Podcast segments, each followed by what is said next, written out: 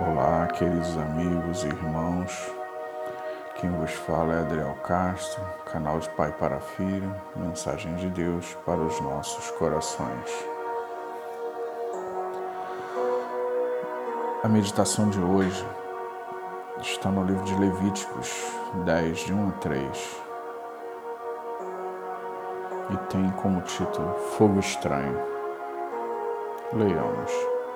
E os filhos de Arão, Nadab e Abiú, tomaram cada um o seu incensário, e puseram neles fogo, e puseram incenso sobre ele, e trouxeram fogo estranho perante a face do Senhor, o que lhes não ordenara. Então saiu fogo de diante do Senhor, e os consumiu, e morreram perante o Senhor. E disse Moisés a Arão: Isto é o que o Senhor falou, dizendo: Sereis santificados naqueles que se cheguem a mim, e serei glorificado diante de todo o povo. Porém, Alão calou-se. Vamos ler também Naum 1, versículo 2 e 3. O Senhor é um Deus zeloso e que toma vingança. O Senhor toma vingança e é cheio de furor. O Senhor tomará vingança contra os seus adversários e guardará ira contra os seus inimigos. O Senhor é tardio em irar-se, mas grande em força, e ao culpado não tem por inocente. O Senhor tem o seu caminho na tormenta e na tempestade, e as nuvens são o pó dos seus pés. Glória a Deus. Que Deus abençoe a leitura da Sua palavra.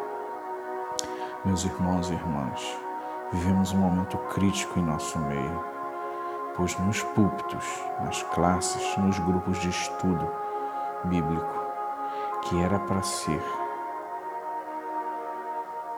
bíblico não está sendo. Há muito Espírito de Deus tem incomodado para este assunto, tem me incomodado para este assunto.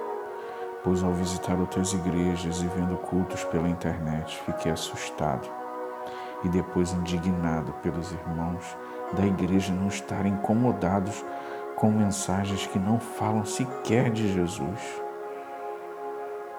Cantam louvores e que a letra exalta o homem, não a Deus. Como pode?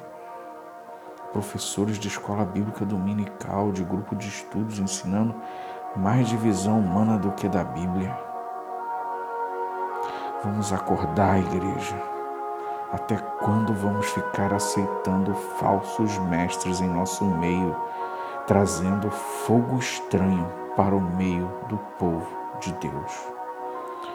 O Evangelho é simples, é arrependimento, é mudança de vida, tomar a cruz de Cristo e segui-lo, ou seja, negar a si mesmo.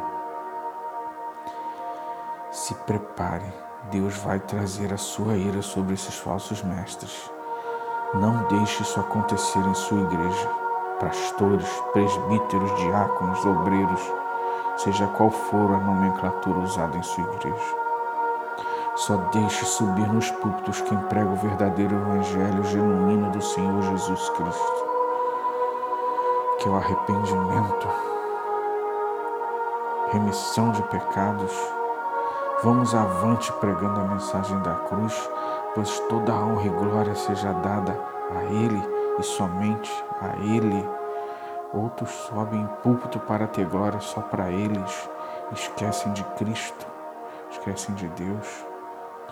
Agora eu faço um pedido, convoque toda a liderança do, de sua igreja para um momento de jejum, oração, para que Deus elimine do, seu, do nosso meio esses falsos mestres.